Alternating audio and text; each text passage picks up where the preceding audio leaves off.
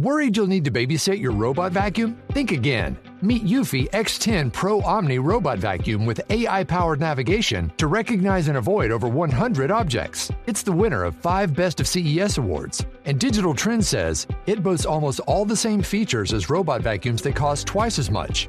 Want to know more? Go to eufy.com. That's EUFY.com and discover X10 Pro Omni, the best in class all in one robot vacuum for only $799.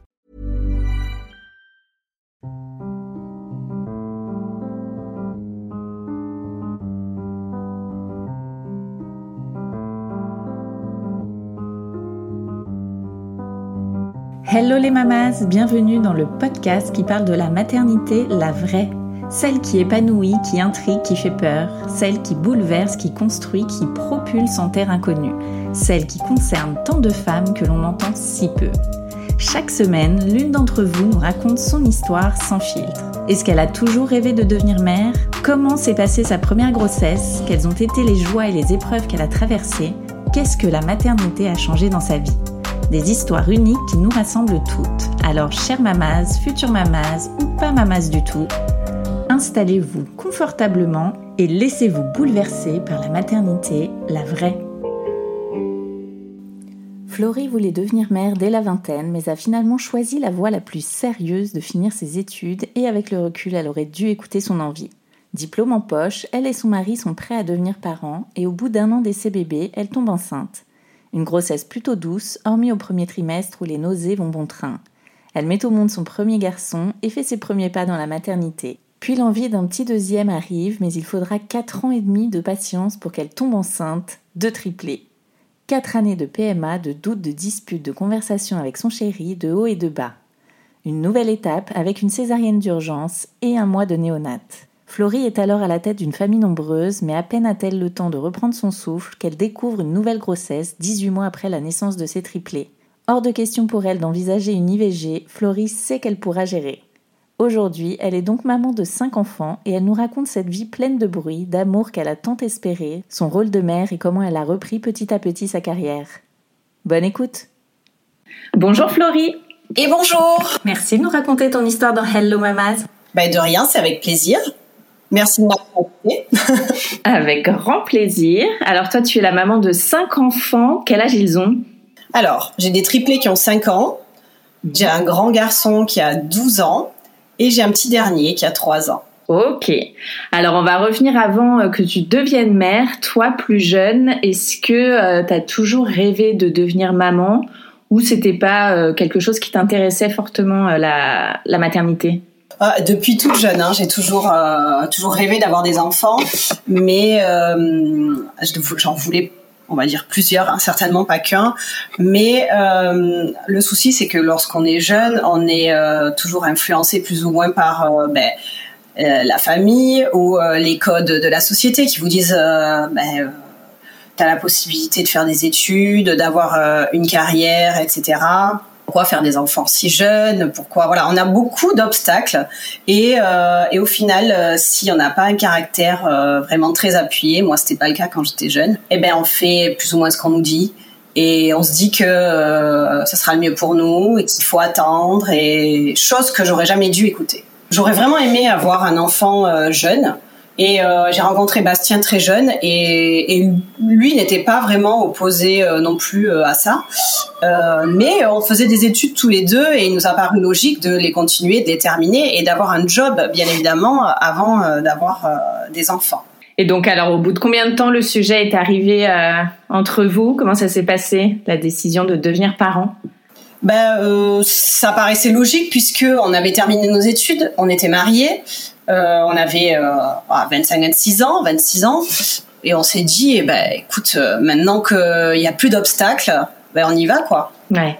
Tu avais commencé à bosser aussi ou tu venais juste de sortir des études? Euh, Je venais juste de sortir des études et j'étais en stage pro. D'accord. Euh, j'avais fait en sorte de trouver une formation. Et c'est ça qui est dingue, c'est-à-dire que finalement j'avais orienté mes études, euh, j'avais fait du droit, j'avais trouvé, euh, on va dire, euh, une formation directe que je pouvais terminer en deux ans après après mon master et et je me suis dit bah go, je fais ça, même pas par je dirais que c'est même pas par passion, hein, parce que je n'étais pas passionnée des voies d'exécution. Hein.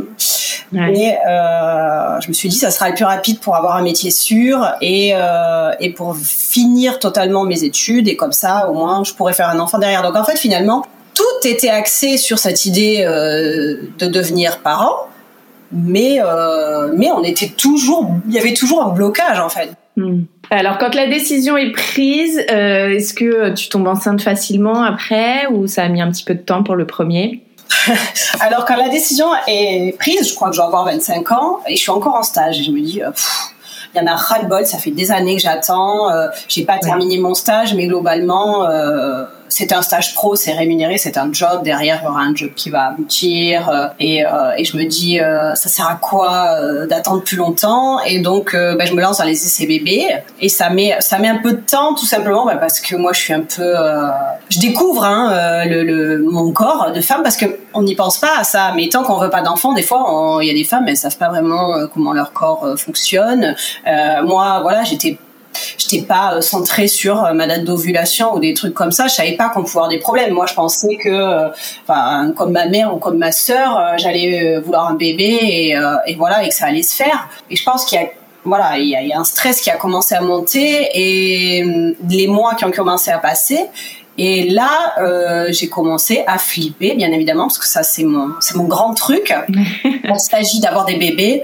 Euh, de suite, je suis en panique parce que je me dis, euh, si je peux pas avoir d'enfant, qu'est-ce que, qu'est-ce, qu'est-ce que va être ma vie, quoi. Mm. Et donc, s'ensuit, euh, bien évidemment, toute une batterie de tests. Euh, ah oui. Voilà. Et j'emmène Bastien avec moi dans ce, dans cette euh, dans cette frénésie mais comme je suis jeune et il n'y a pas l'air d'avoir de problème particulier euh, oui, alors effectivement, il y a des analyses douteuses, mais euh, sur le coup, la gynéco, elle m'en avait pas parlé. Et, je l'ai su bien après. D'accord.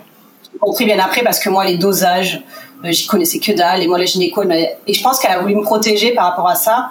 Euh, elle m'a dit, écoutez, vous inquiétez pas, ça va aller. Et au bout de quelques mois, voilà, peut-être même pas un an, je suis tombée enceinte. Ah oui, d'accord. Ok. Quand même un an d'attente. Ouais. Quasiment. Et alors, comment t'as découvert ta grossesse? Ah, La première grossesse, ça a été très euh, facile. Euh, j'ai découvert parce que j'avais plus de règles. Ouais. Hyper original. Donc, hyper stressé, comme d'hab, test et là, positif. Voilà. Rien de, rien de fou. Ouais, mais t'étais trop contente. Ça y est, enfin. Ah, on était euh, aux anges. Je crois qu'on s'est mis à pleurer tous les deux. Ouais. Vraiment. Et alors, comment s'est passée cette première grossesse?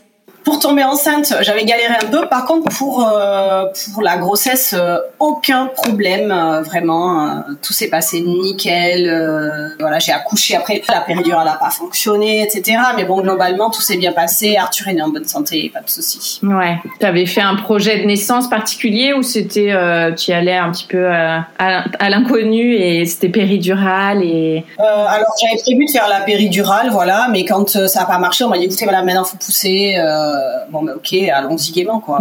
mais euh, j'étais pas, euh, voilà, c'était pas, j'avais pas fait de projet particulier. En fait, quand on est jeune, on se, en fait, on suit le, cours des choses. On se pose pas tant de questions. Et donc, la rencontre avec ton bébé, ton petit garçon, est-ce que tu avais prévu d'allaiter? Oui, alors oui, j'avais prévu d'allaiter. Ça s'est fait spontanément. je l'ai fait les trois premiers mois, et puis après, globalement, on est passé, on est passé au biberon. J'avais pas du tout envie de le laisser. Ouais. Donc, euh, j'ai pas repris le travail. Euh, c'est-à-dire qu'en fait, j'aurais dû. Euh, j'ai passé mon examen final lorsque j'étais en stage. Ouais, c'est ça. Et c'est que ça commence à dater maintenant. j'ai passé mon examen final lorsque j'étais en, stage. C'était à Paris. Et c'était c'était très compliqué en fait de passer l'examen alors que j'étais enceinte. Parce que moi, le truc quand je suis enceinte, c'est que je vomis tout le temps. Hmm. Les trois premiers mois, c'est galère, galère le premier trimestre. Et, euh, et, donc là, passer un examen, aller à Paris pour passer un examen par-dessus, c'était le calvaire. Ah oui. Euh, j'ai réussi mes écrits, mais en fait, le stress est monté tellement fort à l'oral que euh, entre chaque session, euh, je vomissais. Euh, c'était insupportable. je sortais que de, de des conneries. C'était. Vraiment, c'était incroyable. Et euh, j'avais bien réussi les écrits, j'ai foiré complètement les oraux et je me suis dit, euh, quand Arthur est né, je me suis dit, je n'y retourne pas. Ah ouais, d'accord. Le stage était terminé, euh, je retourne pas passer mon examen. Et je l'ai pas passé et j'ai voulu rester vraiment les premiers temps avec Arthur. Ouais. Jusqu'à, enfin, j'étais pas prête. En fait, moi, le truc, c'est que j'arrive pas à laisser. euh, vraiment, ça me faisait mal au cœur euh, de le laisser à, à trois mois pour euh, reprendre le job. Et, euh, et avec Bastien, bon ben, on a. C'est à ce moment-là qu'on a décidé de déménager Ok. parce que mes parents, euh, mes parents nous ont proposé euh, ben, de nous héberger dans un dans un logement euh, qui louait pas. Ok. Et, euh, et grâce à ça, j'ai pu garder Arthur les premiers mois de sa vie. Tu l'as gardé jusqu'à quel âge? Je l'ai gardé, alors je l'ai gardé jusqu'à 9 mois. Ouais. Ah, parce qu'à 9 mois après, il fallait quand même au bout d'un moment que je retourne travailler.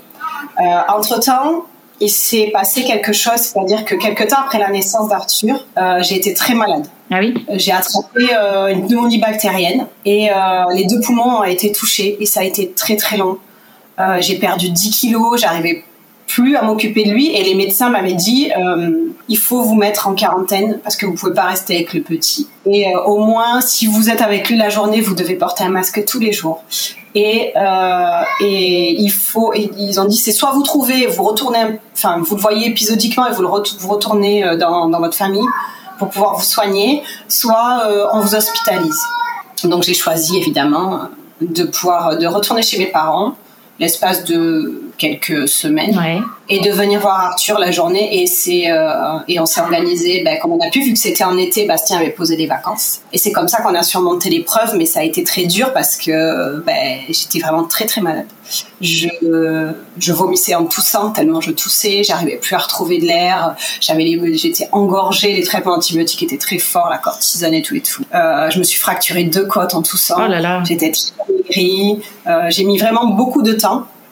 Et puis, euh, une fois que j'étais guérie, ben, j'ai repris euh, cash le travail et j'ai eu une place en crèche. Et après, la fatigue aidant, euh, la crèche, c'était très compliqué. Arthur, il pleurait beaucoup puisque c'est une période où, justement, les 8 mois, 8, 9 mois, la séparation est, est assez compliquée pour les, pour les enfants parce que là, ils prennent conscience. Donc, ça a été la pire période. Il hurlait quand je le déposais. Il était submergé par l'émotion quand je revenais. Moi, j'en pouvais plus. Et donc, finalement, j'ai fini par être malade euh, régulièrement.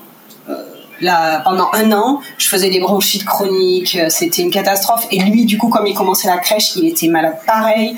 Euh, on enchaînait les otites, les bronchites. Moi, j'allais au boulot avec de la fièvre. Enfin, c'était un cauchemar. J'ai passé une année, euh, vraiment, j'étais très amaigrie et j'a- j'a- j'arrivais pas à reprendre le dessus. Ça devait être intense, effectivement. Ouais, ouais, ouais, c'était chaud.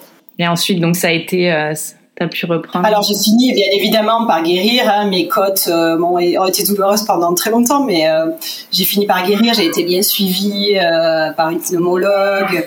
Arthur, ben, lui, il avait passé le cap aussi de la crèche. Et moi, au fur et à mesure, je changeais de job régulièrement pour essayer de me rapprocher de plus en plus.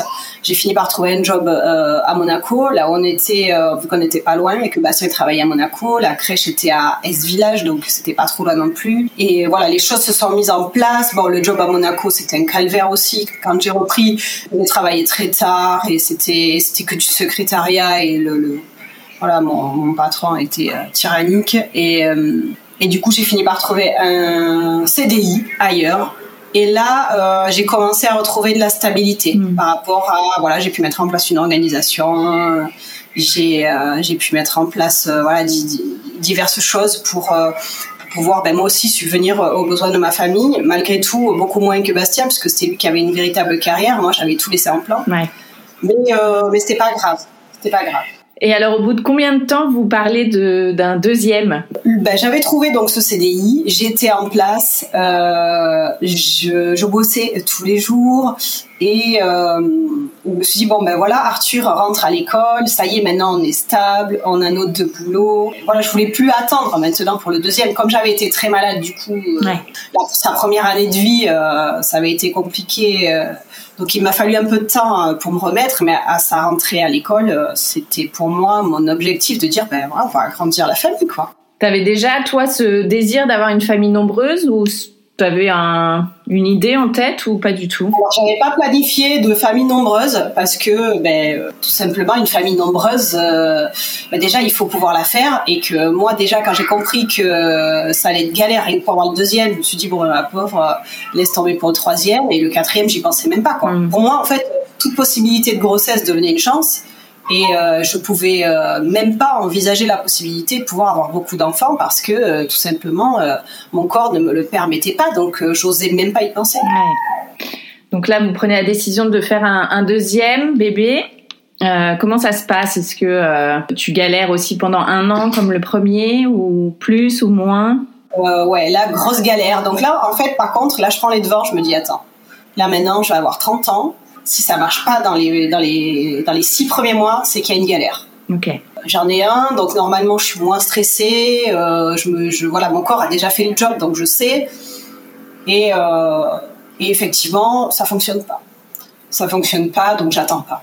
Je vais voir la gynéco, je dis bon écoutez, faites péter les analyses tout de suite, testez-nous sur tout, euh, qu'on qu'on soit fixé sur euh, ce qui va, ce qui va pas. Ok. Donc on fait les analyses. Alors là, c'est analyse complète, donc je me tape les, euh, la radio, des trompes, machin, euh, les échographies. Bon, au départ, ça reste quand même soft hein, par rapport à de la PMA classique. Et là, elle me dit, ben, écoutez, euh, effectivement, euh, certains taux sont pas très bons, mais elle est toujours confiante. Hmm. Et malgré tout, je pense que c'est comme ça qu'elle voit les choses, c'est-à-dire que elle avait un- un- il y avait un aspect psychologique qui faisait que euh, elle, elle enrobait le truc pour que ses patients ne soient pas paniqués, parce que si tu commences à paniquer, ça crée des, ça malgré tout, on va te dire, euh, enfin moi j'étais très cartésienne dans ma façon de, de, de réfléchir, et euh, par exemple moi je me disais, ben, si l'analyse est mauvaise, je peux pas avoir d'enfant. Alors qu'en fait les choses elles marchent pas comme ça. Et la gynéco elle le savait très bien et euh, elle a pas voulu me stresser. Sauf que moi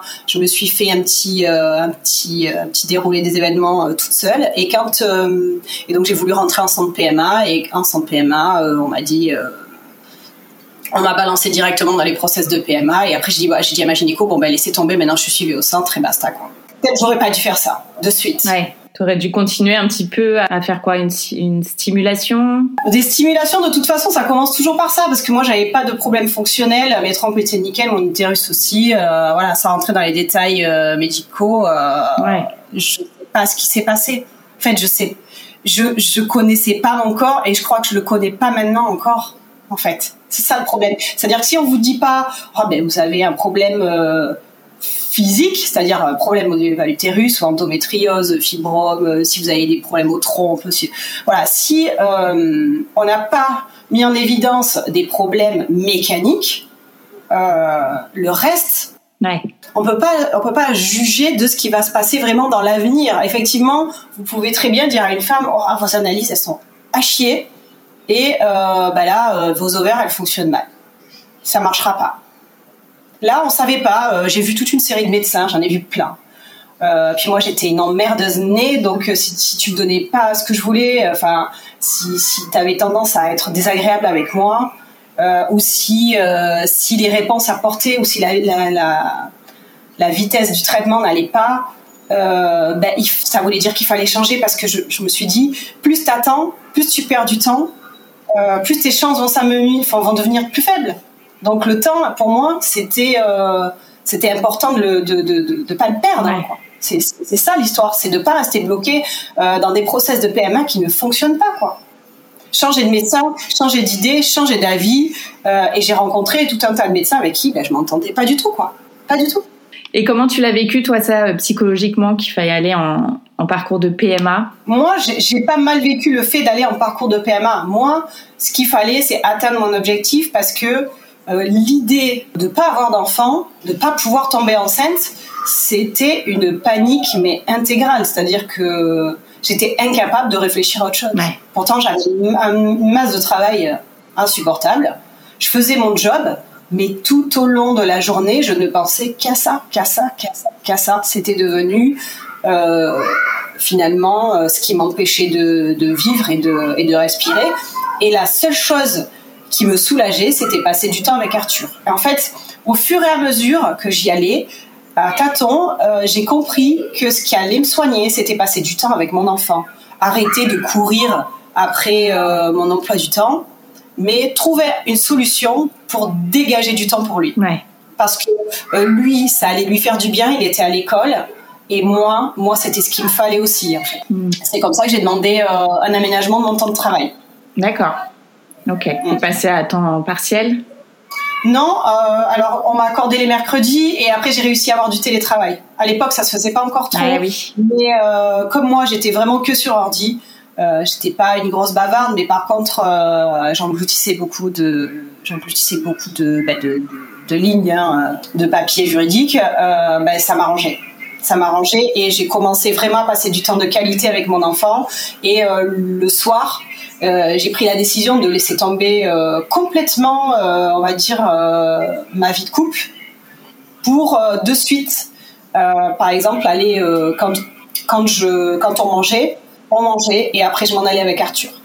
Et toutes les soirées, c'était ça. Mais oui. Quand tu dis tu t'en allais avec Arthur, c'était quoi? T'allais euh, dans la chambre jouer? J'allais dans la chambre avec lui. On faisait euh, des jeux avant de se coucher, on faisait des histoires. Je lui laissais regarder les dessins animés, je lui laissais me raconter tout ce qu'il voulait. En fait, l'idée, c'était vraiment, au lieu euh, de me concentrer sur ce que j'ai pas, me concentrer sur ce que j'ai là, en hmm. fait. Et d'en profiter parce que on se rend pas compte à quel point le temps passe vite. Ouais.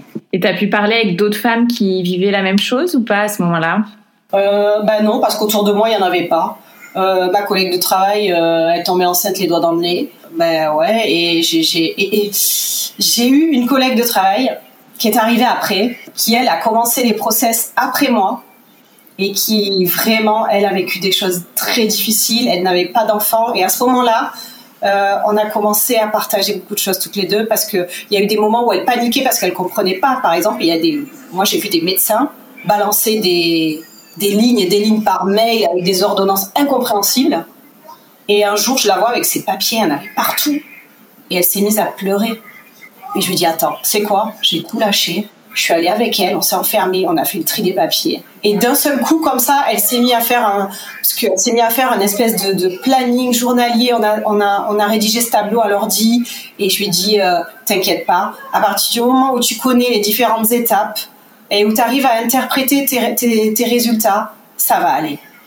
Et c'est, en fait, ça a été euh, aussi, euh, ça m'a permis à moi aussi d'avancer, de l'aider. Ouais. Et on a partagé ça au fur et à mesure. Et alors pour toi, ça a pris combien de temps? Cette euh, PMA Ça a pris 4 ans et demi. 4 ans et demi, ouais. Comment tu as vécu 4 ans et demi sans que ça fonctionne? Pour te dire justement, euh, comme ce que tu disais à, ta collègue, ça va aller Comment tu as fait toi pour que ça aille chaque jour euh, où il n'y avait rien, quoi? Il se passait rien ben, En fait, on passe, on passe d'un process à un autre. D'échec d'un échec à un autre échec. Euh, on se dit bon ben le suivant ça va marcher, puis le suivant, puis le suivant, puis on vous change de traitement. Euh, on vous donne, euh, moi je me rappelle, on m'a donné des trucs qui me rendaient malade. Un jour, on m'a donné un truc pour me ménopauser artificiellement, soi-disant pour reposer l'utérus avant les transferts. Le truc, ça me faisait vomir, ça me donnait des maux de tête insupportables, vraiment une merde sans nom. Et au bout d'un moment, tu te dis, je sortirai jamais de ça je sortirai jamais de ces douleurs. Et, et petit à petit, en fait, tu avances. Tu continues d'avancer, mais tu es plus résigné et, euh, et tu te dis que, je sais pas, tu te dis que tu, tu es ton corps. Tu, n'es pas normal, que ton corps euh, et ton esprit sont deux choses différentes et que tu contrôles plus rien en fait. C'est fini. Et, euh, et, malgré tout, tu sais pas comment c'est possible, mais tu gardes l'espoir. Mm tu gardes l'espoir parce que euh, bah parce que du côté de du côté de Bastien ça marche très bien. Euh, moi ben on me disait mais ça peut marcher du jour au lendemain aussi euh, vous vous êtes pas vous êtes pas stérile madame. Et ouais mais et je crois que même les médecins à un moment donné perdent pied. Mais c'est ça qu'on leur qu'on dit pas aux femmes c'est-à-dire que déjà euh, certains, certaines choses sont, euh, sont pas noires ou blanches. Il y a des médecins qui, euh, qui vous disent bah, vous pouvez pas du tout et qui, qui laissent les femmes dans un état d'anéantissement total. Et une fois qu'elles se sont dit bah, en fait c'est fini pour moi, on va se lancer dans un autre truc où on va faire autre chose, on va plus y penser, on va pas en avoir, on va faire ça, on va, utiliser d'autres process différents. Et ben elles tombent enceintes Qu'est-ce qui s'est passé à ce moment-là Qu'est-ce qui s'est passé euh, Il faut penser aussi que ben, euh, il y a un fonctionnement hormonal et que ce fonctionnement hormonal il est induit aussi par le cerveau. Est-ce qu'il y a, est-ce qu'il y a des verrous inconscients dont on n'aurait pas euh, la connaissance? Je hmm. Je sais pas. ça reste un mystère. Exactement. Et alors, euh, justement, tu parlais de ta vie de couple. Comment ça se passe euh, pendant quatre ans et demi où toi, tu es euh, focus et sur Arthur et sur ce parcours? Ton chéri, comment ça se passe tous les deux? Lui, qu'est-ce qu'il en pense de tout ça? Alors j'ai dédié un chapitre entier dans mon livre à la vie de couple parce que la vie de couple en fait elle est très impactée par la PMA oui. et il y a beaucoup de femmes qui ben, perdent leur qui perdent leur moitié en chemin hein. c'est-à-dire que ben, certains hommes peuvent pas supporter la détresse, mm. quoi. Et moi, au début, c'était très compliqué parce que hum, ben Bastien me disait mais tu vas pas te mettre à pleurer à chaque fois que tu as tes règles. En fait, les, les, les, hommes, des fois, ils fonctionnent euh, vraiment, euh, ils, ont, ils sont pas subtils. Euh, ils ne s'essayent pas de toucher le petit truc, tu vois, de dire ils ont pas les mots. Et, et moi, Bastien, c'est pas un grand poète, donc il n'était pas du tout en phase avec ce qu'il vivait. Et euh, ça a été très compliqué pour nous euh, jusqu'au jour où, enfin, finalement, c'est, euh, je dirais, la PMA, ça a été un long processus pour apprendre à réellement connaître ce que j'étais, mais ce qu'il était aussi. Ouais. C'est-à-dire que j'ai appris à, ben, à, surmonter un petit peu mes démons, et j'ai appris aussi à, à comprendre que ben, les personnes autour de nous, elles peuvent pas nous donner ce qu'on attend. Par exemple, un homme, euh, si tu attends de lui euh, du réconfort, de l'affection, euh, il faut te dire que bon, parfois c'est pas ça que tu vas obtenir. Il faut arriver à prendre les personnes comme elles sont. Il faut arriver aussi à mieux communiquer sur notre désarroi.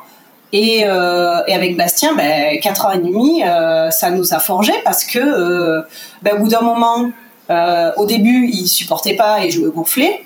Et puis après, au bout de plusieurs années, il a compris qu'il y avait une réelle détresse. Il y avait une réelle détresse aussi chez lui. Et, moi, j'ai appris aussi à la déceler, malgré tout.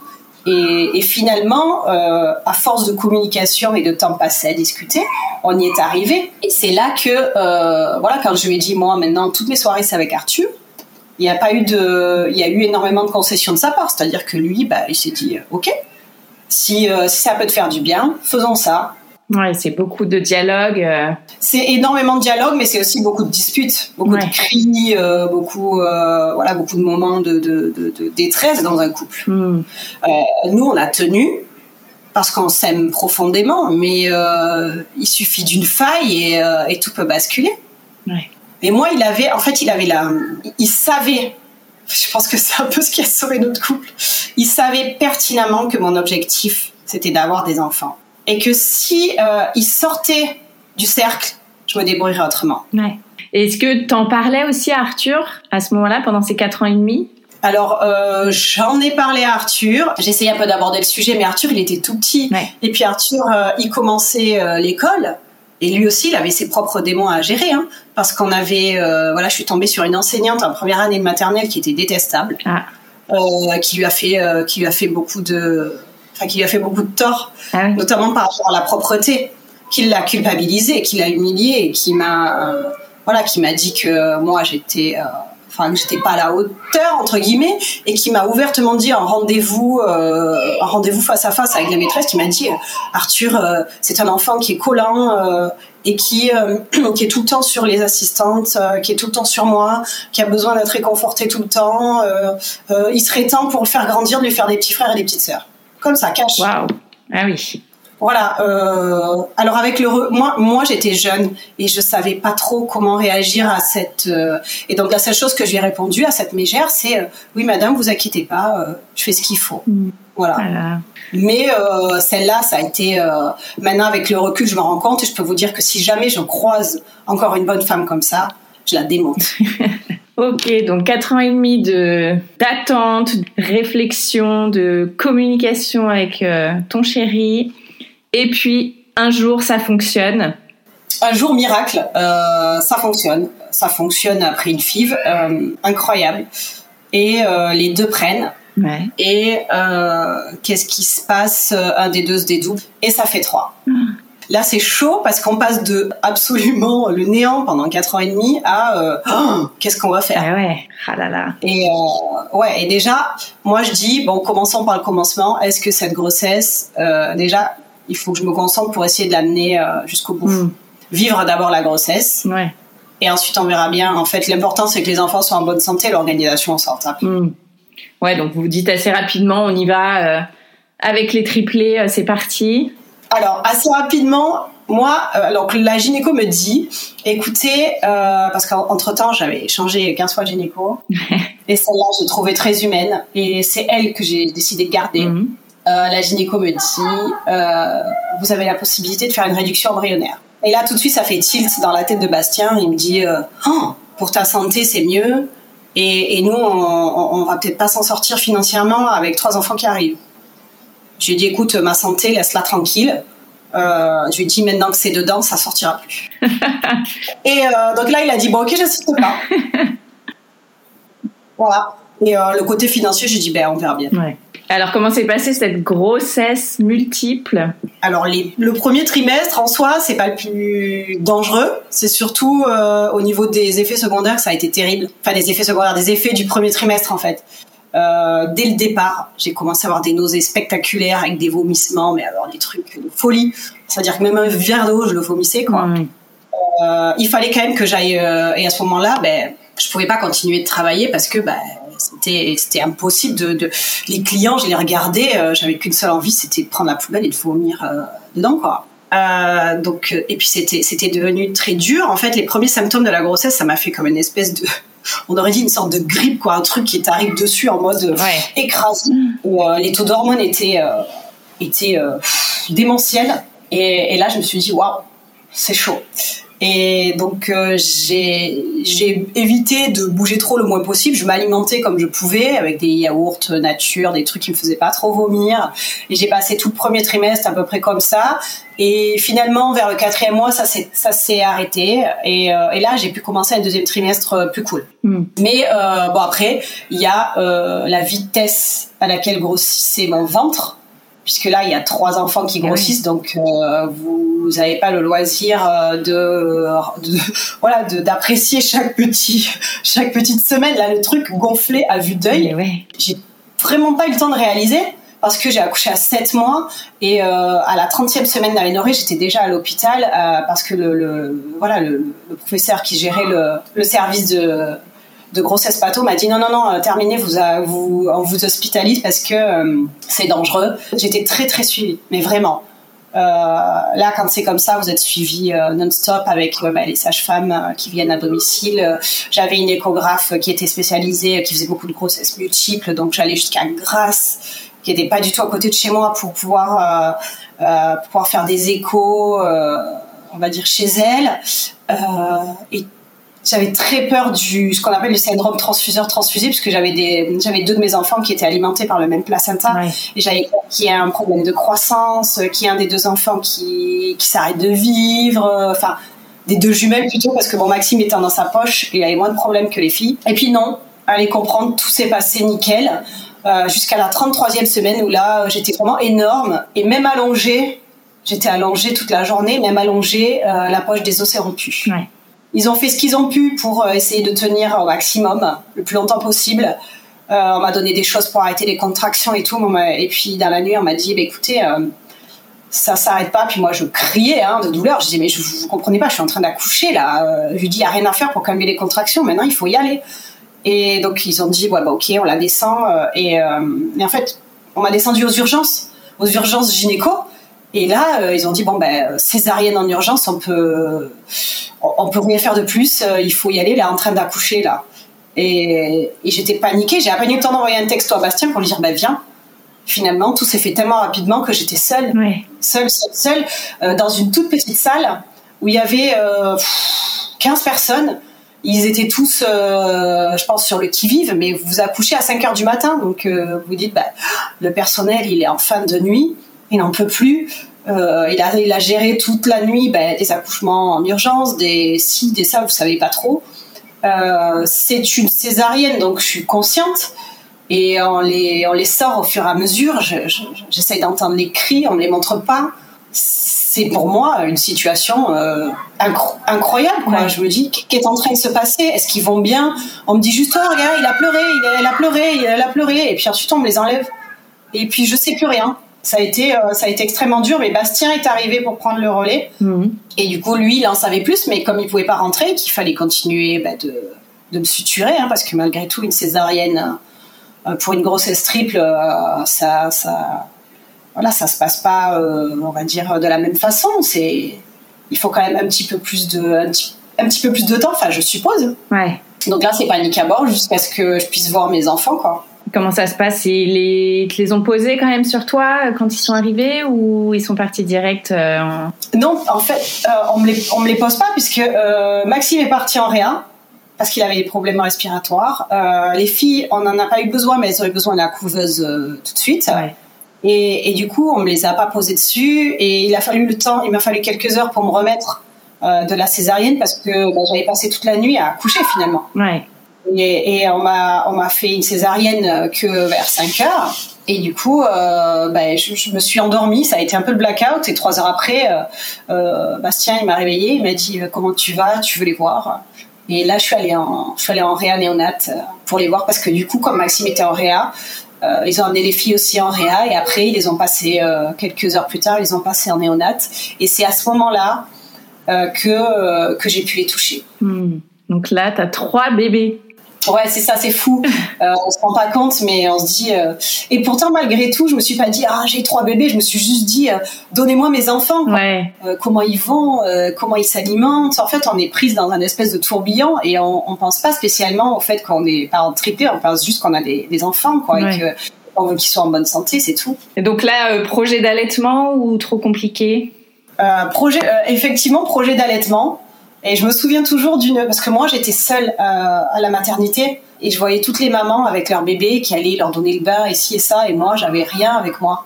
Donc c'était super difficile. Il fallait que je prenne le, il fallait que je me lève, il fallait que j'aille euh, en, en néonate, que je prenne l'ascenseur, que j'aille les voir comme si, euh, comme si vous allez voir quelqu'un d'hospitalisé en fait. Ouais. Et, et, je me souviens toujours de ce moment où ben, j'ai commencé, on m'a dit, il faut tirer le colostrum ils peuvent pas téter de toute façon. Oui. Et donc je tire le, je tire le colostrum et, euh, et à un moment donné je fais un mauvais geste et je fais tomber le flacon et, et tout coule par terre. Hmm. Là je me, je, je, je, me, je, me mets à pleurer en disant oh, regarde tu, tu, leur as enlevé cette chance de, d'être immunisé. Tu, enfin, je me culpabilise à mort, mm. donc j'essaie de retirer derrière encore et encore. J'en obtiens évidemment euh, beaucoup moins. Euh, je vais arrêter en néonate. J'étais, j'étais tellement fait en néonate, j'étais mal. Et bon, heureusement, le personnel est là pour pour me rassurer. Il me dit vous allez avoir les montées de lait, ça va aller. Vous allez tirer votre lait, euh, tout va rouler. Vous inquiétez pas. Puis en attendant, on leur donne du lait, du lait préma. voilà, donc bon, après les équipes sont vraiment à l'écoute malgré tout. C'est c'est important parce que les, les mères d'enfants prématurés sont souvent déstabilisées. C'est pas comme avoir un enfant né à terme. Moi, j'apprenais tout là, tout. Et donc là, toi, tu restes combien de temps à l'hôpital suite à ta césarienne? Alors, euh, moi, je suis, je suis, vite gavée des hôpitaux et au bout de trois jours, j'ai dit laissez-moi sortir. Et on me dit euh, on peut transférer vos enfants à Monaco, c'est plus proche de chez vous. J'ai dit euh, ils ont une néonate. Ils m'ont dit oui, oui, tout est prévu. J'ai dit bon, ben allez. Et on s'en va. Et donc, euh, j'ai préparé mes affaires. Ils sont venus chercher mes enfants en ambulance et on est parti. Et je suis rentrée, euh, voilà, je les ai accompagnés jusqu'à l'hôpital. Et, euh, après, bah, je suis rentrée à la maison retrouver Arthur. Et, après, j'ai passé toutes mes journées, le temps qu'ils sortent, toutes mes journées avec eux. Voilà, donc on faisait du poids on faisait, je tirais mon lait. quand ça a pu être possible, j'ai commencé à leur donner, à essayer de leur donner des petits biberons, mais au départ, ils étaient nourris par sonde. Euh, c'était assez dur euh, à accepter, mais ils n'arrivaient pas à téter, pas du tout, du tout, du tout. Oui. Ça a été plus long en fait. Ils respiraient, ils n'avaient pas de détresse respiratoire, ils étaient bien surveillés. Euh, j'ai appris à, ben, à donner les bains, à débrancher les capteurs, à en remettre des nouveaux, à les réinstaller. vous apprenez en fait à, faire, à faire tout ça et jusqu'au moment où vous pouvez enfin les ramener à la maison où il n'y a plus tous ces fils. Quoi. Ça aura pris combien de temps? Ils sont restés combien de temps néonates quatre semaines environ. Quatre semaines D'accord. Donc c'était toute une organisation chaque jour euh. bah, Chaque jour, euh, j'arrivais le matin, je repartais le soir. Ouais. Ok, donc retour à la maison avec les triplés. Comment ça se passe? Comment vous vous organisez? Eh ben c'est le chaos. Hein. alors on sait, moi j'avais bien sûr tout prévu pour ce qui était vêtements, petit lit. j'avais trouvé un trois coups fins on s'était dit, on va euh, essayer de les caler sur le même rythme. Ouais. Tu sais, genre euh, trois biberons toutes les trois heures ou toutes les deux heures euh, parce que sont préma, donc ils mangent souvent en petite quantité. Mm. donc on s'était dit, on va essayer de les caler sur le même rythme. prématuré, il faut savoir que il faut pas le laisser dormir, il faut lui proposer à manger régulièrement parce que ben, c'est plus fragile. Et, et donc, on n'y est pas arrivé. c'est impossible de les caler sur le même rythme, tout simplement parce que ben, quand ils ne voulaient pas manger, ils ne voulaient pas manger. Quoi. C'est tout. Et puis, euh, et puis finalement, chacun a trouvé... Euh, on s'est rendu compte qu'il y avait quand même trois enfants, trois bébés différents qui réagissaient différemment et, euh, et qui n'avaient pas forcément les mêmes besoins au même moment. Donc il a fallu qu'on s'adapte. Et heureusement, Bastien reste avec moi. Il m'a épaulé les deux mois. Et euh, les deux premiers mois, ça a été euh, ça a été une lutte au quotidien, en fait, pour les nourrir surtout, nourrir et s'assurer qu'ils étaient en bonne santé, tenir des cahiers à jour. C'est-à-dire euh, qui a mangé quoi, à quelle heure, qui a fait caca, qui a fait pipi, euh, qui a pris ci, qui a pris ça, qui a pris la vitamine, qui a pris voilà, c'était dès qu'il y avait un dysfonctionnement, bah, il fallait le noter. Dès qu'il y avait un problème avec le lait, il fallait le noter. Dès qu'il y avait un... voilà, donc je tenais mes cahiers à jour. La nuit, franchement, on était veillés non-stop, non-stop. On essayait un peu de dormir la journée. C'était euh, très compliqué en fait. On se, relayait, mais la nuit, on était obligé d'être à deux. On avait fait une tentative pour. Euh, moi, j'arrivais plus ou moins à gérer le truc, mais quand ça se réveillait tous les trois en même temps, par exemple, bah, c'était c'était ingérable pour Bastien. Quoi. Il était obligé l'aide. Et puis il y avait Arthur à gérer aussi. Euh...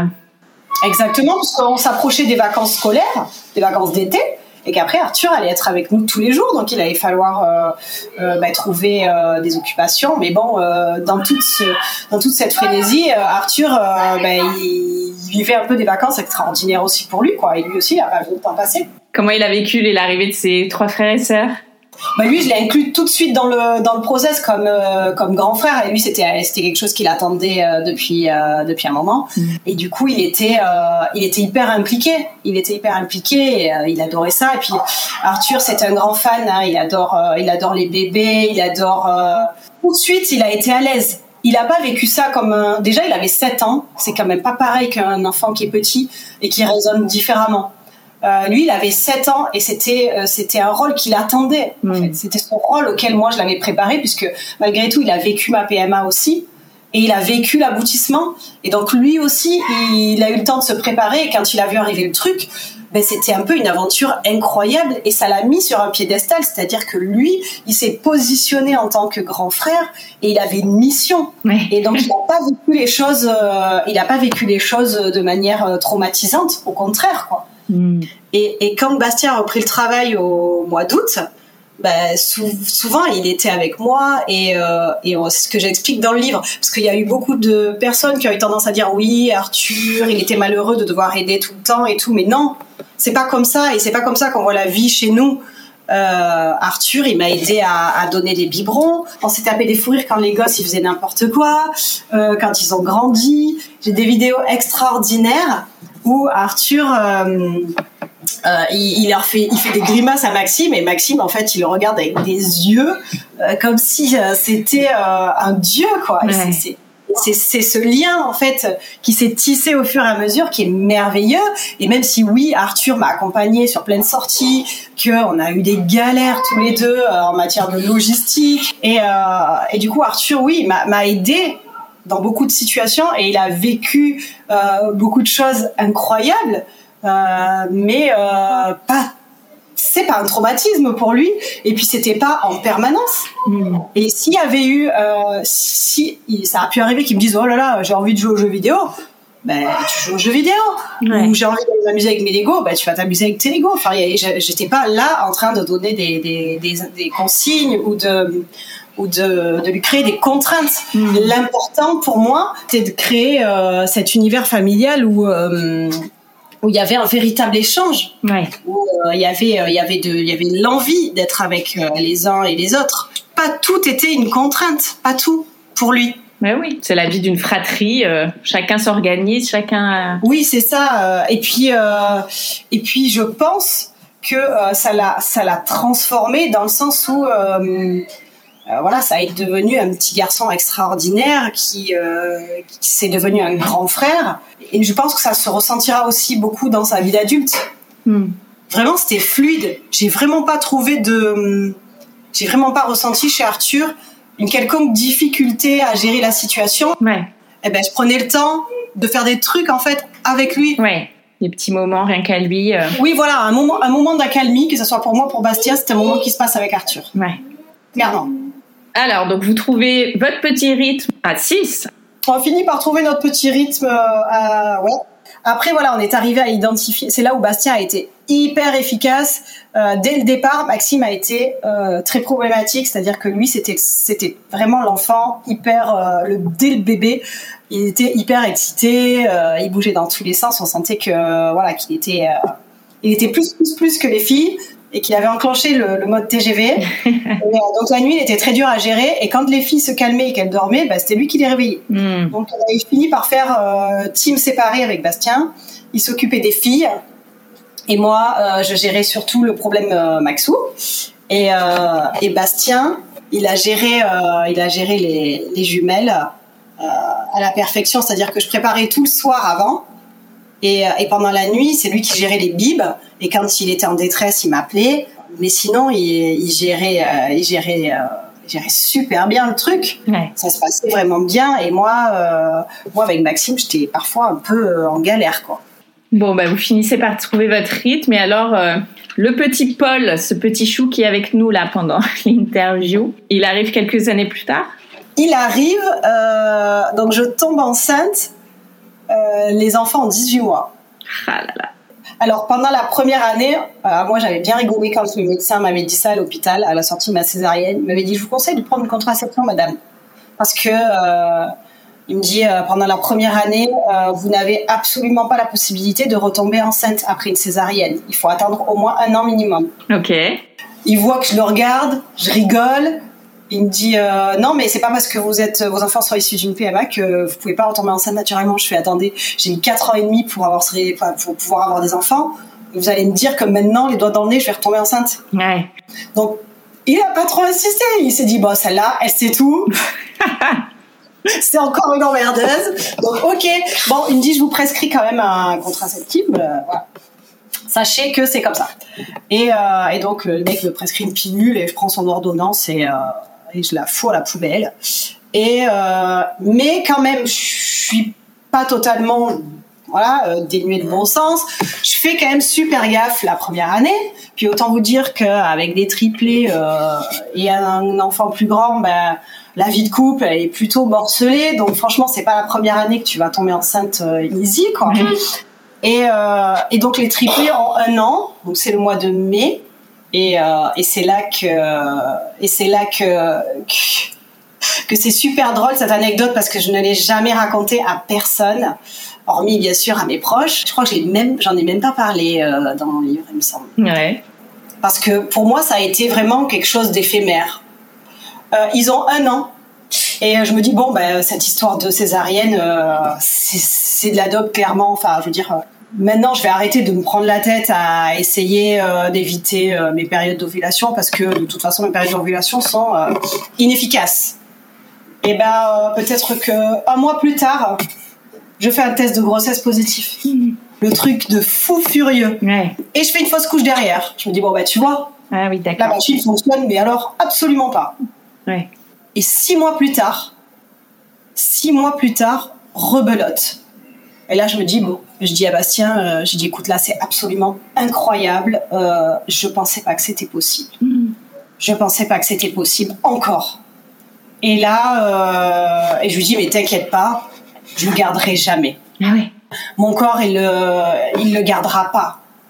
Il le gardera pas et, et c'est, c'est pas possible. Physiologiquement parlant, euh, je suis à bout et, euh, et mon corps, il peut pas tenir une autre grossesse euh, aussi rapprochée. Je suis obligée de faire une fausse couche. Il me dit, mais si tu fais pas de fausse couche, ah, je dis, bah, si je fais pas de fausse couche, je le garde, bien évidemment. Et alors là, il me dit, attends, euh... et donc je fais plusieurs examens. Et là, la gynéco me dit, mais écoutez, tout va bien. Et là, je vais voir Bastien, et là, je lui dis, bah, écoute, tout va bien, surtout que c'est lui qui est allé chercher mes résultats au labo et tout.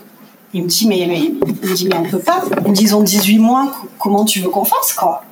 Comment tu veux qu'on fasse? Et donc, ça se passe très mal entre nous à nouveau à ce moment-là, quoi. Ouais. Et je lui dis, mais moi, comment t'expliquer? J'ai fait 4 ans et demi de PMA. Euh, c'est pas pour aller dire, j'arrête ma grossesse naturelle, quoi. Fait à un moment donné, tout ce que t'offre la nature, tu le prends comme un cadeau. Et puis ça s'arrête là. Je lui dis, de toute façon, on est débordé, effectivement. euh, on a du mal à gérer. Effectivement, c'est pas un plus qui va changer grand-chose. Il me dit oui, mais tu te rends compte un peu cette grossesse quand tu vas la mener ben, Je dis ben, je vais la mener. Je lui dis je vais pas me plaindre toutes les deux minutes à toi. J'ai bien compris que tu n'allais pas être réceptif.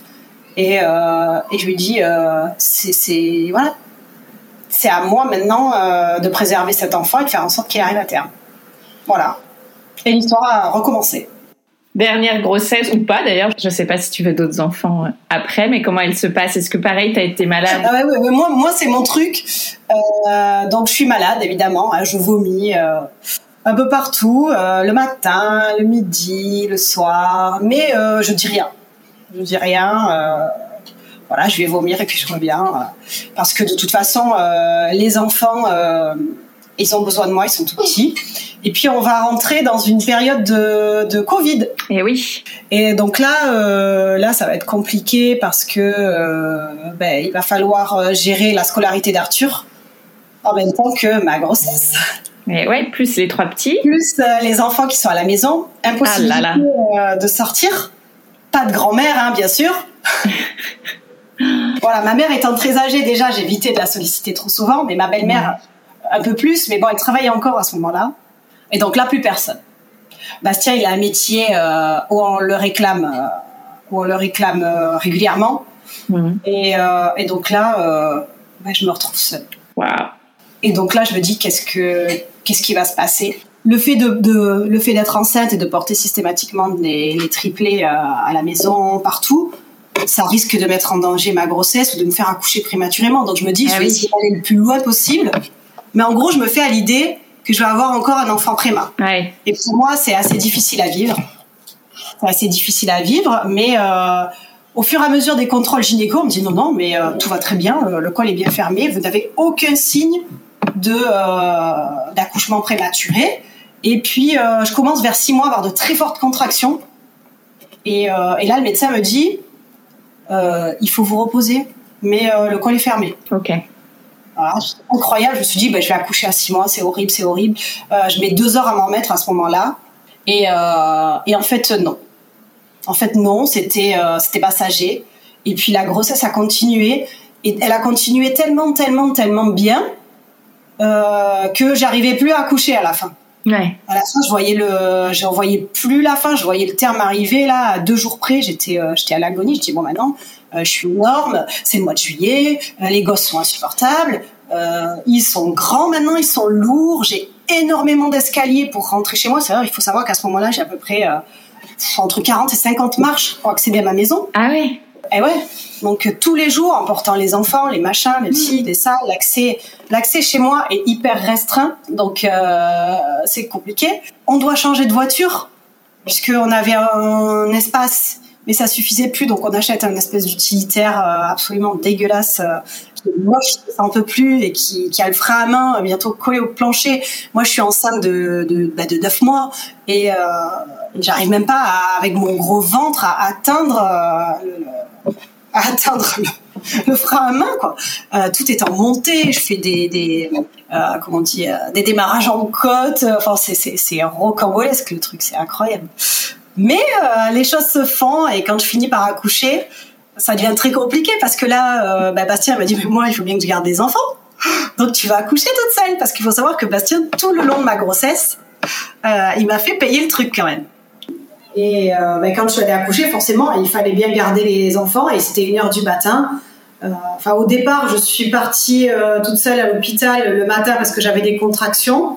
Ils m'ont dit vous revenez parce que le col n'est pas ouvert. Donc vous repartez chez vous, puis vous revenez. Donc je prends ma voiture, je remonte. Euh, entre temps, ben, Bastien me lâche les gosses et euh, toute la journée je reste comme ça. Heureusement, j'avais une nounou avec moi euh, ah oui. euh, sur la fin. On avait pris quand même quelqu'un pour m'aider de temps en temps. Quoi. Et là, au moment de l'accouchement, clairement, je l'ai appelé, je lui ai dit viens m'aider. Et donc toute la journée, on était à deux, mais moi j'avais des contractions. Et euh, quand elle est partie, Bastien après est rentré du travail et le soir, c'était devenu insupportable. Mais vraiment, je pensais que j'allais accoucher. Euh, jusqu'à minuit, euh, après à minuit carrément, je poussais dans le lit, je dis maintenant il va sortir. Et la il me dit non non, tu, il me dit t'appelles ton frère, tu vas à l'hôpital, t'accouches pas sur lui. tu m'étonnes. Et donc j'appelle mon, j'appelle mon frère qui vivait en dessous Et euh, il me dit bon ben je te descends, et il me dépose devant l'hôpital. Et là j'appelle une copine, j'ai dit bah écoute euh, j'accouche si t'as envie de te joindre à moi. Pas tout ça, pas toute seule. Et euh, et là ça a commencé genre les contractions infernales. Et je croyais vraiment que mon col était tu vois, j'étais sur le bord d'accoucher. Hein. Et en fait, non, non, le col est à peine dilaté. J'ai attendez, c'est une blague. Et euh, mais des, des, douleurs, ça a duré toute la nuit, quoi. Et des trucs, je croyais que vraiment, j'étais, moi, enfin, je, connais hein, les accouchements. Hein. Et je croyais vraiment que j'étais sur la fin. Mais le mec, je m'accrochais au truc et tout. Le gars, il me regardait. Un mec, c'était un, un sage-femme homme. Et le gars me dit, écoutez, euh, je peux vous donner de la morphine si vous voulez. Et là, je le regarde et je lui dis, mais jamais de la vie, tu me donneras cette cochonnerie. Mais parce que là, pour cet accouchement, euh, est-ce qu'il fallait obligatoirement que ce soit une césarienne du fait que tu avais eu les triplés ou pas du tout? Non, en fait, je peux accoucher à par voie basse, mais il faut pas que ça dure trop longtemps parce que comme on a, le, on a une cicatrice sur l'utérus, ça risque de croquer. Donc, euh, ça devient dangereux au bout d'un certain, certaine durée de contraction. Hmm. Et là, clairement, mon bébé, il est arrivé mais mon col se dilatait pas et c'était ça leur problème donc ils étaient en train de se dire bon ben on, tente le le mec me dit bah, même si le col est pas assez ouvert on tente le, la péridurale et euh, sinon c'est césarienne et donc euh, au matin ils m'ont ils m'ont fait la péridurale. Et va savoir pourquoi. Euh, tout de suite les muscles se sont décontractés et j'ai accouché dans dans les deux heures qui suivaient. C'était plié quoi. Ah et Bastien est arrivé, euh, euh, il a laissé les, le matin, donc du coup il a laissé les enfants à la nounou. Et il est arrivé juste euh, quasiment au moment où Paul allait sortir. Quoi. Donc, ma copine lui a passé le relais. Elle a dit bon, je vais récupérer mes gosses et boire un café. On ne pouvait plus la pauvre. Et, et, et j'ai accouché à ce moment-là. Ça a été hyper rapide. Donc tout s'est bien passé pour ce dernier accouchement. Oui, oui, nickel, hyper bien passé. Du coup, enfin sur la toute fin, mais je crois que c'est l'accouchement où j'ai eu le plus mal le plus longtemps. Vraiment euh, des, douleurs euh, insoutenables et euh, pas de col qui s'ouvre en fait. Vous avez l'impression de bosser pour rien. Et alors présentation du, de Paul à ses frères et sœurs, organisation dans cette famille nombreuse. Ah ben ça, on aurait cru, on aurait pu croire que ça allait être compliqué. Et quand Paul était arrivé à la maison, pour moi c'était tellement facile. J'en avais qu'un et ça se gérait à la perfection. En plus, je l'avais tout le temps sur moi, tout le temps avec moi. Je connaissais ses besoins par cœur. Je savais quand il voulait manger, quand il avait ci, quand il avait. C'était tellement facile et, c'était un bébé hyper euh, hyper éveillé, mais hyper euh, calme. Enfin, je veux dire, c'était pas il pleurait pas beaucoup euh, je sais pas j'avais l'impression j'étais pas stressée du tout je pense que ça joue aussi euh, j'étais hyper à l'aise avec avec moi je suis hyper à l'aise avec les bébés les nourrissons c'était vraiment mon truc et, ça, ça s'est géré à la perfection les nuits nickel les seuls qui nous posaient des soucis c'était les triplés pour les nuits et donc Paul, il a fait ses nuits hyper rapidement et, ça s'est géré euh, très très bien. Il a grandi tellement vite et il a grandi au milieu d'un d'un énorme bruit euh, récurrent tous les jours, tous les jours. Et j'avais l'impression que plus il y avait du bruit, plus il était calme. c'est un peu le système des bruits blancs, c'est-à-dire que tous les bruits que l'enfant va entendre dans le ventre, quand il, les entend, quand il les entend à sa sortie, eh ben, ça le tranquillise malgré tout. Et ouais.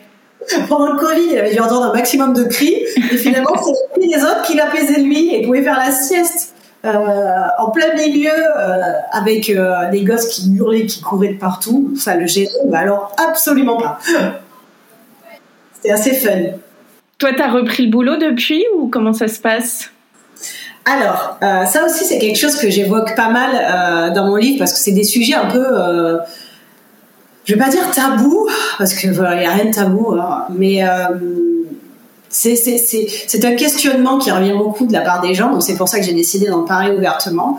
Lorsque j'ai fait l'émission, euh, j'avais euh, déjà un compte Instagram. Lorsque j'ai fait euh, l'émission, que j'ai participé à cette émission, mon compte Instagram s'est largement développé à tel point que j'ai pu commencer à, à, en vivre. Ok. sauf que, ben moi j'avais envie de faire les choses quand même bien. Donc, il me fallait un agent, mais un agent qui soit, qui soit, on va dire, cohérent, cohérent et en phase avec ma façon de voir l'activité. Euh, il faut savoir qu'à ce moment-là, je suis pas une grande oratrice. Hein. Mon compte Instagram, c'est surtout mes gosses parce que je suis la première, première fan. Donc, euh, et euh, j'ai déjà quand même pas mal d'abonnés. J'ai une petite communauté. Ouais. Et, et là, l'émission vraiment fait augmenter bah, le nombre d'abonnés. Et du coup, je sais pas quoi choisir comme agence. Et je tombe par hasard sur une toute petite agence qui vient de se créer. Et la maman qui gère le truc, c'est une mère de jumeaux. Et là, je me dis, bingo, mère de multiples. Euh, elle tenait un blog depuis des années. Euh, elle a des contacts avec des marques qui sont tout à fait euh, normales, entre guillemets. Et donc, moi, c'est comme ça que j'ai envie de travailler. Et je commence à bosser là-dedans. Ça s'est fait au fur et à mesure. J'ai créé ma structure et, j'ai commencé à, gagner ma vie correctement tout en pouvant, enfin tout, en restant avec mes enfants. Et, et c'était pour moi une chance inouïe, Ouais. inouïe, parce que qu'est-ce qui s'est passé? J'ai réussi en même temps, euh, c'est-à-dire que l'aboutissement de ma vie, c'était d'avoir des enfants. Et c'était, j'avais, j'avais atteint mon objectif, c'était, c'était merveilleux, c'était plus que, je, que ce que je pouvais en demander. En fait, la vie m'a énormément gâtée parce que mes enfants sont, sont mignons, sont en bonne santé, euh, ils sont heureux de vivre et, euh, et même si c'est pas facile parfois, ben, c'est, c'est- ça m'a transformée puisque je me suis dit maintenant c'est ma vie. Avant je vivais pas vraiment en fait. Ça a commencé avec Arthur et après ça, ça s'est, ça s'est décuplé avec l'arrivée de mes autres enfants. Ça m'a libérée en quelque, en quelque sorte.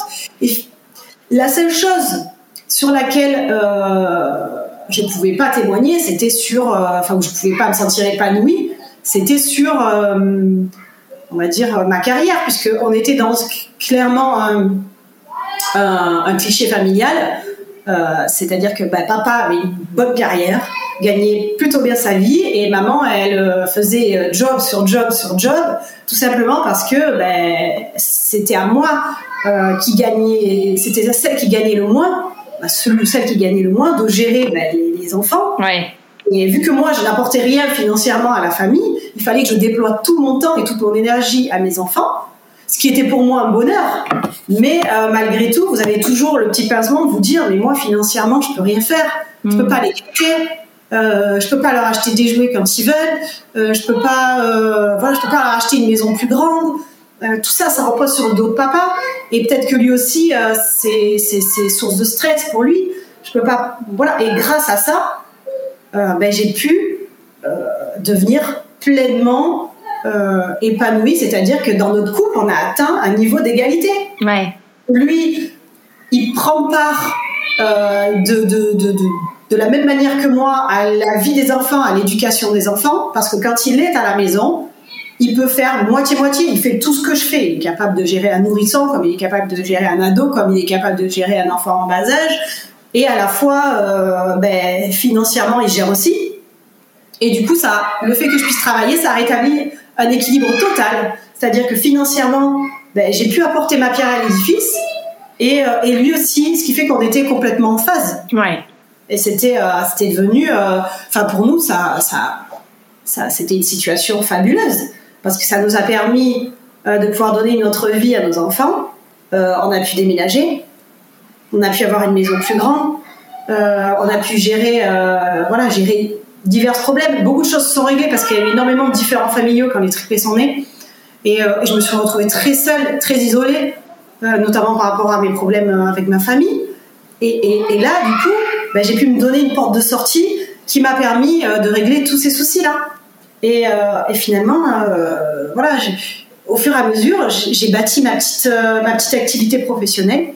Maintenant, il s'est avéré que l'émission a été, euh, au fur et à mesure, a été très dure à tourner pour moi parce que ben, malgré tout, qui dit vie sur les réseaux sociaux dit attaque permanente et le fait d'être télévisé, ben, du coup, vous en suivez beaucoup plus. Ouais.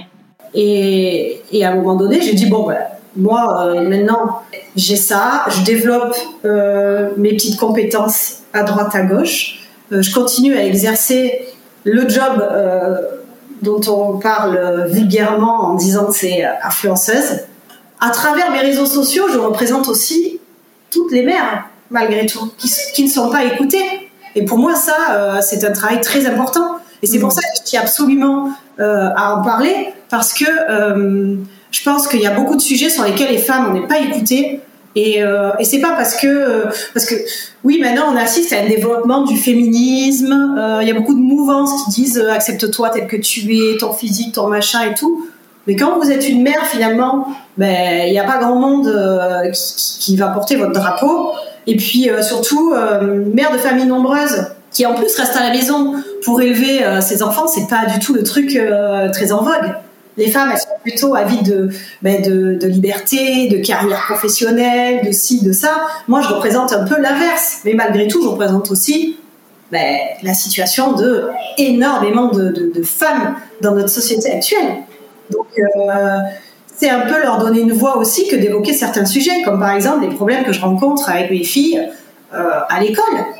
Je me suis rendu compte que ben, les parents, ils étaient en panique totale et qu'ils n'avaient personne pour les écouter lorsque moi, je me suis sentie isolée aussi avec ce sujet-là. Et, au fur et à mesure, euh, partager tout ça fait que ben, ça donne une voix ça donne une voix aux parents qui vivent la même chose, aux mamans qui vivent les mêmes difficultés, dans toutes les dans tous les moments de la vie euh, d'un parent, d'un enfant, quoi. Ouais. Et on te parle aussi à travers tes réseaux de, des parcours de PMA. On en parle beaucoup des parcours de PMA, mais les parcours de PMA, euh, comme je l'ai expliqué, c'est un moment dans la vie et c'est un moment qui, euh, qui, ne, qui ne dure pas. C'est-à-dire qu'à un moment donné, c'est soit tu réussis, soit tu échoues.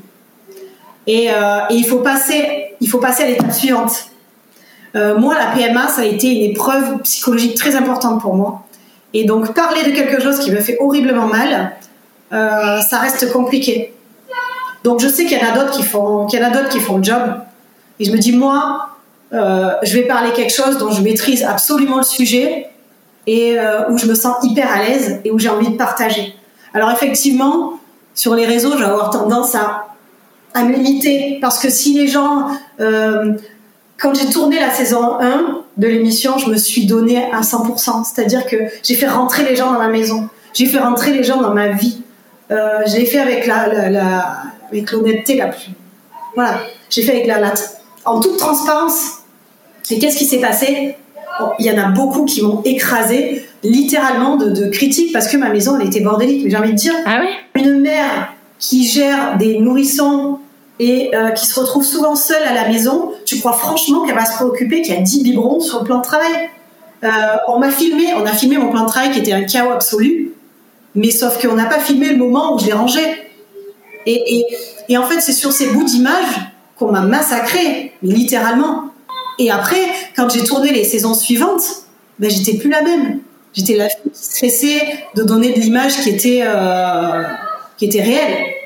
Il y en a beaucoup qui l'ont compris avant moi ça, mais moi j'étais hyper naïve.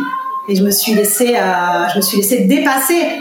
Et, euh, et, en plus, quand les gens ont appris que j'en avais encore un autre, ils ont dit ben folle celle-là. Alors qu'en fait la vie, ben c'est un tourbillon finalement. Et on, est dedans. Et puis on prend les choses comme elles viennent. Et, la vie de parents c'est ça pour tout le monde. Dire euh, il n'y a pas de moi c'était avant tout de la spontanéité cette émission et il y a certaines choses qui se sont euh, vraiment brisées quand j'ai vu euh, la façon de réagir de certaines personnes. Et, du coup après j'ai on va dire que j'ai sur les saisons suivantes il y a eu un peu plus de réserve jusqu'à la dernière où là j'ai dit bon bah, vous savez quoi allez vous faire foutre. Et euh, il s'est passé ce qui s'est passé mes enfants ils sont comme ça. Bon ben ok. Et j'étais tellement épuisée à la fin de la cinquième saison que j'ai dit euh, c'est trop difficile j'arrête. C'est pas que j'ai pas envie de, de, de, partager à la télé c'est que c'est trop dur. C'est trop dur. Euh, donc partager sur les réseaux ça me permet quand même d'avoir un certain contrôle malgré tout. Et ma communauté étant bien plus restreinte que celle qui existe sur la télé euh, ben, du coup, euh, ça partage plus facilement, ça échange mieux et, euh, et c'est beaucoup plus tranquillisant pour moi. Et alors, comment s'entendent tous les frères et sœurs aujourd'hui Ça se chahute, c'est plutôt cool, ça dépend, j'imagine. alors, alors, je vais être honnête, puisque finalement, c'est un peu pour ça que, que, j'accepte de parler. c'est le chaos, tout simplement parce que là, on a des enfants qui sont plus grands, euh, on a Paul aussi qui, euh, qui, est grand maintenant, hein, donc euh, il y a beaucoup de jalousie. Beaucoup de disputes. Maxime veut jouer tranquillement, Paul lui prend ses jouets, etc. Les filles, euh, les filles se disputent pas beaucoup, elles sont très fusionnelles, mais par contre, voilà, on a une espèce de, de brouhaha ambiant, de cris, de euh, c'est le bordel non-stop. Euh, ils balancent leurs jouets partout. Je suis non-stop en train de ranger. voilà, je, je, je, dois donner sur les réseaux peut-être un quart de ce qui se passe chez moi parce que mhm. souvent chez moi, ben, même moi, j'ai honte. J'ai honte parce que je me dis La vie ordinaire d'une famille, quoi. Et puis c'est surtout que j'ai honte. Je me dis si je devais reprendre les tournages parce que j'ai quand même, voilà, je pense que la la, la prod, elle a, ils ont aimé en fait l'image que je pouvais donner parce que c'était une image sincère. Malgré tout, je triche pas hmm. et euh, parce que je sais pas faire. Et, et qu'est-ce qui qu'est-ce qui s'est passé? Je, me suis dit non, je peux pas y retourner. Voilà. Et si jamais j'arrive dans l'émission euh, et que j'ai une série de, de, gros mots ou de t'as tapé ton frère, t'as tapé ta sœur, ça crie, ça hurle. euh, voilà, pas plus tard que hier, Lucie, euh, elle a voulu courir absolument dans la maison. Alors oui, on fait pas courir des enfants dans sa maison, mais le temps que je m'occupe d'un, l'autre a couru, elle est arrivée, elle s'est pris la vitre et, le nez a saigné. Euh, toutes ces situations-là, je veux pas les vivre à l'antenne. C'est pas possible. C'est pas possible. Je me fais, je, je, je, je, me fais un ulcère à l'estomac. Si jamais je sais que ce genre de truc s'est diffusé parce que parce que vont se dire, mais voilà, la mère Gali, elle est là. Absence de gestion totale. Ces enfants, ils courent partout, ils sont incapables de se canaliser, ils se tapent les uns sur les autres, ils s'insultent, ils font n'importe quoi. Et à côté de ça, peut-être on va rater des moments où ben, euh, ils vont s'embrasser, où ils vont se dire je t'aime, où ils vont dire t'inquiète maman on est là, ne pleure plus, euh, parce qu'il y a des moments où je suis désemparée et je me mets à pleurer parce que j'ai pas toutes les clés. Voilà, et, et c'est ça que je veux pas montrer. Je veux pas montrer à la télé. Et alors, qu'est-ce que ça a changé chez toi la maternité? Bah, ça a tout changé chez moi la maternité. C'est-à-dire que j'ai découvert que j'étais une autre personne.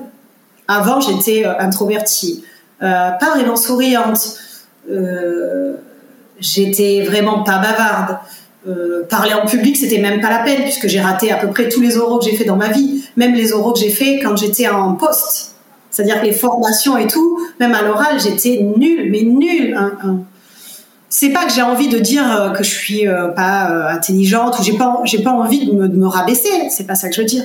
C'est que j'étais quelqu'un qui savait pas s'exprimer qui savait pas exprimer ce qu'elle avait à l'intérieur.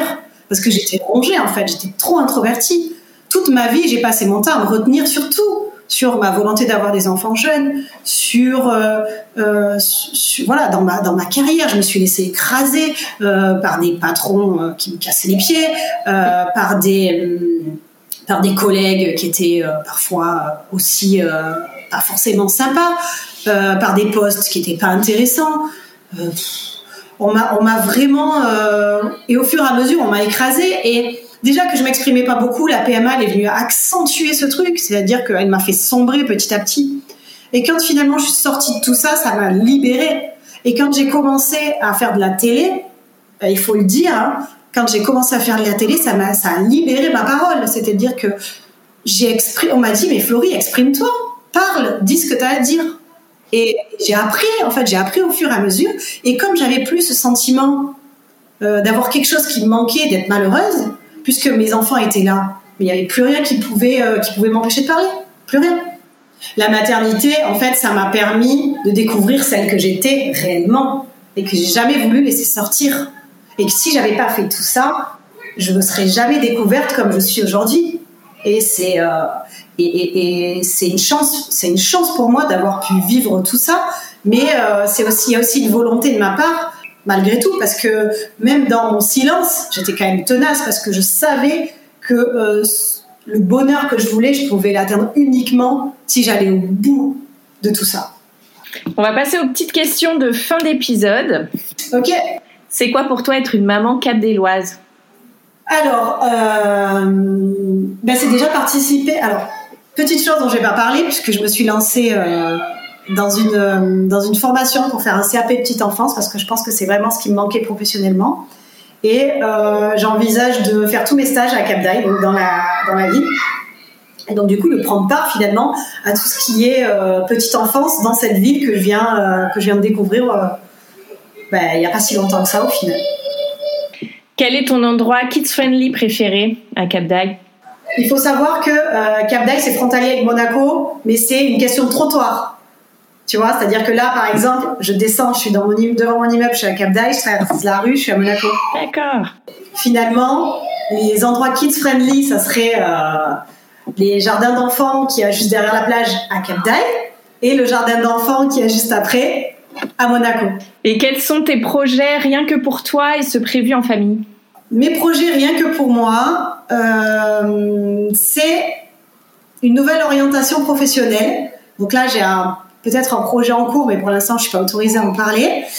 Et euh, mon projet professionnel, c'est justement en support euh, de faire cette formation, parce que j'ai besoin en fait de connaître quelle est la différence entre la vie de parent à l'intérieur du foyer et la vie professionnelle euh, dans une structure ou avec une assistante maternelle, parce que je me dis, dans ma vie, je vais voilà, je vais gagner ma vie euh, comme je fais actuellement. Puis là, j'ai d'autres projets professionnels qui vont démarrer. Euh, je vais faire plein de choses, mais il va y avoir un moment où euh, je vais vieillir et je vais laisser mes enfants vont grandir et je vais laisser de côté un petit peu toute cette frénésie là et je vais avoir envie de faire quelque chose où je me pose et qui me plaise et, et où je m'épanouis et j'envisage pas en fait de prendre ma retraite des enfants que ce soit les miens ou ceux des autres et donc je pense que jusqu'au bout tant que physiquement je peux je veux euh, je veux me consacrer aux enfants aux miens et à ceux des autres je veux euh, je veux pas rater dans ma vie euh, ben, de voir des enfants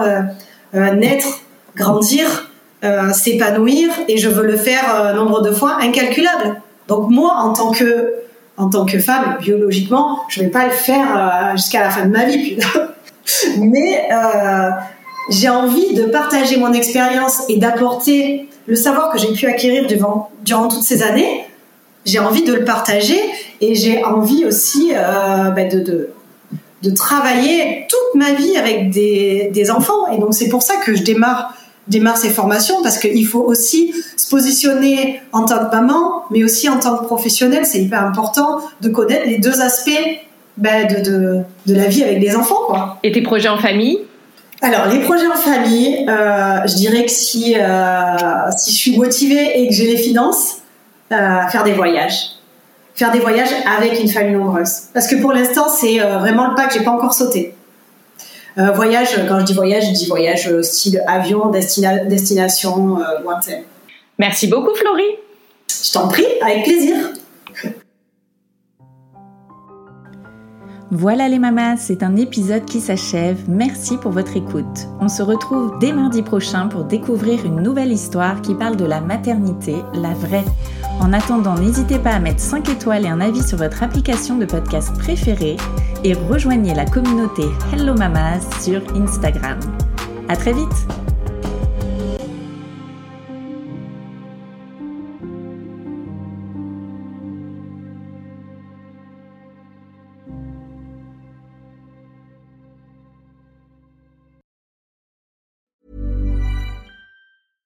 Worried you'll need to babysit your robot vacuum? Think again. Meet Eufy X10 Pro Omni Robot Vacuum with AI powered navigation to recognize and avoid over 100 objects. It's the winner of five Best of CES awards. And Digital Trends says it boasts almost all the same features as robot vacuums that cost twice as much.